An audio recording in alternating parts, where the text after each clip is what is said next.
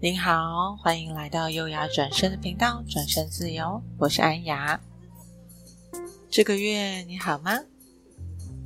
这个月去了很多新的社交场合，认识了很多朋友介绍的朋友，其中啊有一些专案就这样子很自然的开启了。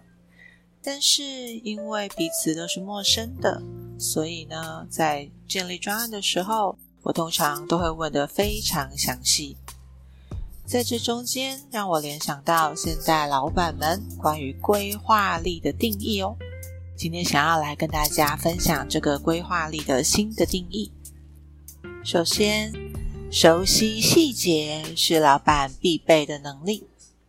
第二，弹性会决定过程当中所有的体验。第三啊，情绪的驾驭才是能力的核心哦。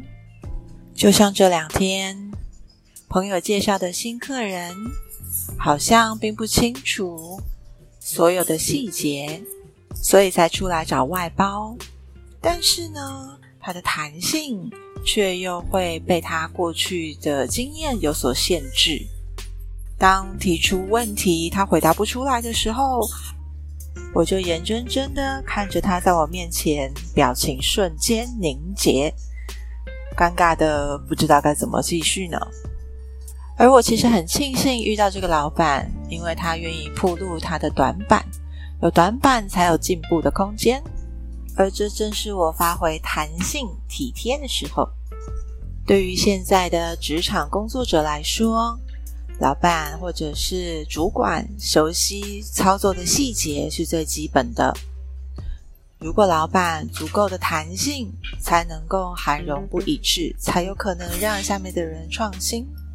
最后，很重要的是情绪的驾驭，还有优雅的前进，是年轻辈最看重老板的品质跟品格哟。有了这三个规划力的新定义。